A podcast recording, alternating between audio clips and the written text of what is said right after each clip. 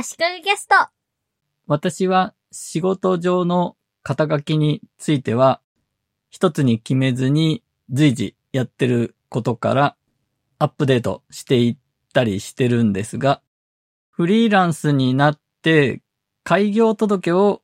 税務署ですかね、に出すときにウェブデザイナーと書いたので、確定申告の時などには職業、職種名はウェブデザイナーと書いています。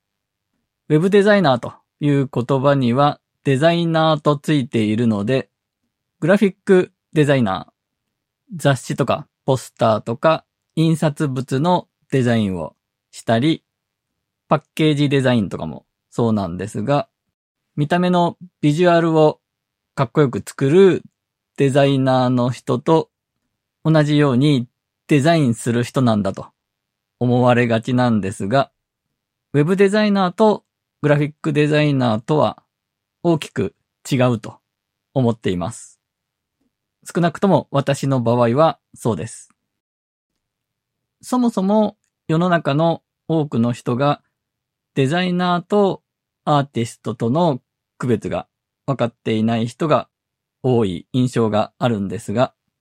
グラフィックデザイナーは旗から見るとそう誤解させるようなアーティスティックなデザインを作る人という印象があると思います。もちろん、アーティスティックなウェブサイトをデザインしているウェブデザイナーもいるわけですが、一般的にウェブデザイナーのやってる仕事はもっと地味というか、無から有を生み出すような、0を1にするようなデザインというよりも、いろいろなルールの中で、その範囲の中で、パーツを組み合わせて構築していくような地味な作業が多いです。建築家に近いのかもしれませんね。見た目のかっこよさよりも使いやすいもの、ちゃんと機能するものをいろんな決まったルールの中で作ると。基本誰が作っても大体似たような感じになるけど、神は細部に宿るというか、ちゃんとこだわってしっかり作ってあるものは、プロが見ればわかると。デザインという言葉を日本語に訳すときに、設計という言葉もありますが、ウェブデザイナーのデザインは設計という言葉がまさに合っていると思います。ウェブサイト制作に関連する作業として、バナー画像を作ったりとか、ビジュアルデザイン的なものも作ってはきているんですが、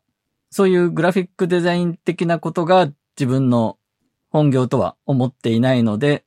デザインに長けている人、デザインできる人と思われて、ウェブデザイナーのウェブの部分を勝手に外して、デザイナーさんと呼ばれることには違和感があります。なんでそんな話をしてるかというと、最近印刷物のデザインをする仕事が続いていて、まあ仕事というか半分ボランティアみたいなものなんですが、その関係している人たちにデザイナーだと思われているっぽいのが居心地悪いんですね。印刷物の制作、グラフィックデザイン、エディトリアルデザイン的な仕事は本業ではないんですが、頼まれればできると答えるスタンスでやっています。じゃあなんで印刷物のデザインができるのかというと、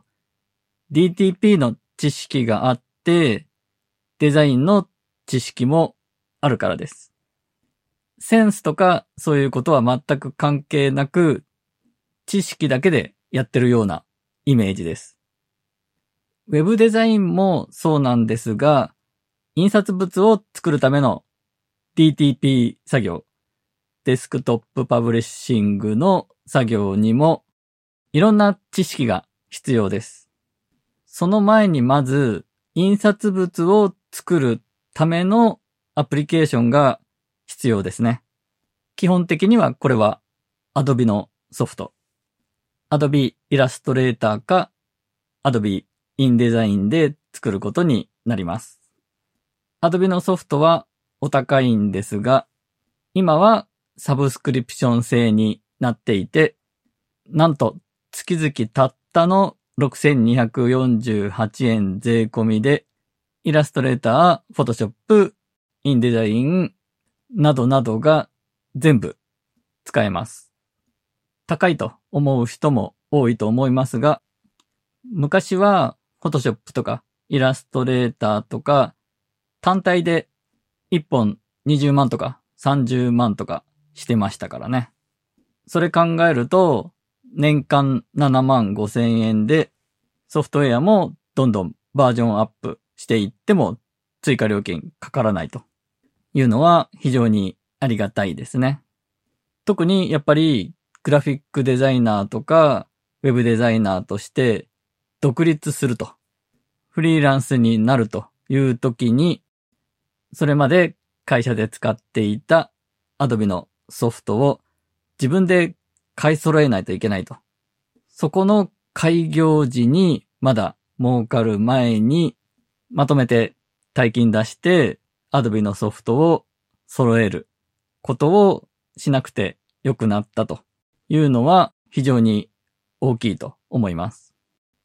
TTP の知識の話に戻りますが、例えば写真を印刷物のデザインに、レイアウトに入れるときには、RGB じゃなくて CMYK 形式にしなきゃいけないとか、このサイズで利用するので、解像度をいくつに設定すると、何ピクセルかけ何ピクセルの画像が必要だという計算であったり、じゃあ写真をページの端っこギリギリに配置して、いわゆる立ち落としと言うんですが、ページの端まで写真を置くには、データ上では何ミリはみ出たして配置しておく必要があるとか、いろんな細かいルールとか決まり事とかがあって、なかなか難しいです。入稿するときのファイルのフォーマットだったり、張り込む画像のフォーマットを何にするかとか、そういうルールは時代とともに変わっていっているので、知識もアップデートしていく必要もあります。そもそもピクセルデータかアウトラインデータ、ベクターデータかの違いとかもありますよね。ウェブサイトに載っているロゴのデータをそのまま貼り込んで印刷した場合、元がビットマップの画像データで、画面上は綺麗に見えていても、印刷したらギザギザの粗いデータになってしまうというのはよくある話かもしれません。アウトラインデータとか、ベクターデータと言われるような、拡大しても縮小しても綺麗に印刷できるような、そういう形式のデータで、具体的にはイラストレーターの AI 形式とか EPS 形式とかのデータでロゴマークとか図形的なデータは扱わないといけないんですね。あと、そういう DTP 的なデータの作り方的な知識とは別にデザインの知識というのもあります。長年の先人たちが積み上げてきた、こうすれば見やすい、揃って見える、かっこよく見える、注目を集めたい要素に注目を集められる、みたいなルール、決まり事、みたいなものですね。デザインはセンスではなく、ほとんどが知識で、ある程度のところまではなんとかなると思っています。型を守れば、それなりのものはできると言えると思います。で、型を学んだ上で、その型を破る。型破りな新しい斬新なデザインを生み出す人もいるでしょうが、型を知らずに勝手に好き勝手にやっても型なしになっちゃうと。よく言われるフレーズですが、まさにデザインにも当てはまると思います。私は型を破るほど型に習熟しているわけではないので、とにかく余計なことをしない。型を守ってデザインする。流行りのデザイン、デザインのトレンドを取り入れたかったら、とにかく真似する。そういうアプローチで印刷物のデザインなどをするときには取り組んでいます。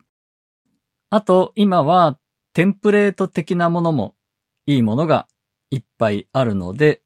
そういうものをベースにするという手もありますね。あと、デザイン素材にうまく頼るという手もいいと思います。私は Adobe が提供している Adobe Stock という素材サイト、デザイン素材を入手できるサービスを必要な時に利用しています。これは残念ながら Adobe のサブスクリプションの Adobe Creative Cloud には入っていないので、別途金額がかかります。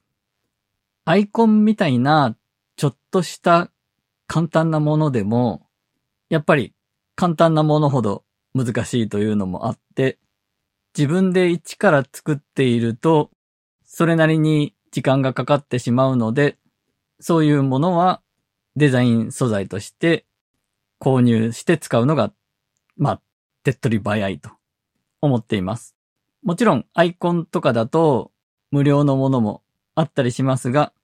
そもそも作るのにかける時間がもったいないのに、無料のものを探し回ってる時間ももったいないので、サクッとお金で解決するのがいいと思います。デザインにセンスはあまり必要ないと言いましたが、それでもやっぱりセンスというものはあるのかもしれないなとは思っていて、デジタルになってデザインが作りやすくなりましたが、作ったものを評価する。デジタルなのでバリエーションは作りやすいですが、その中でこれがいいと選び取るには、ある程度はセンスというか、見極める力がある方がいいのかなとは思いますし、選び取るセンスは私はそれなりにあるんじゃないかなとは思っています。そういう作ったものを評価するセンスがある程度あれば、デジタルのツールの力、デジタル素材の力を借りて、誰でもそこそこのものを、型を破らないレベルのデザインはできるんじゃないかなと思っています。私はそんな感じです。あと、センスとはちょっと違うかもしれないですが、レイアウトをしていて、このオブジェクトとこのオブジェクトが揃ってるとか、均等に配置されてるとか、目で見た感じで、だいたい私は揃えられる方だと思っているので、実際見た感じで揃えて、最後正確に揃え直してみて、ずれてなかったとか、ちょっとしかずれてなかったことが多いので、そういうセンスはあるのかなと思ったりはしています。今回は以上です。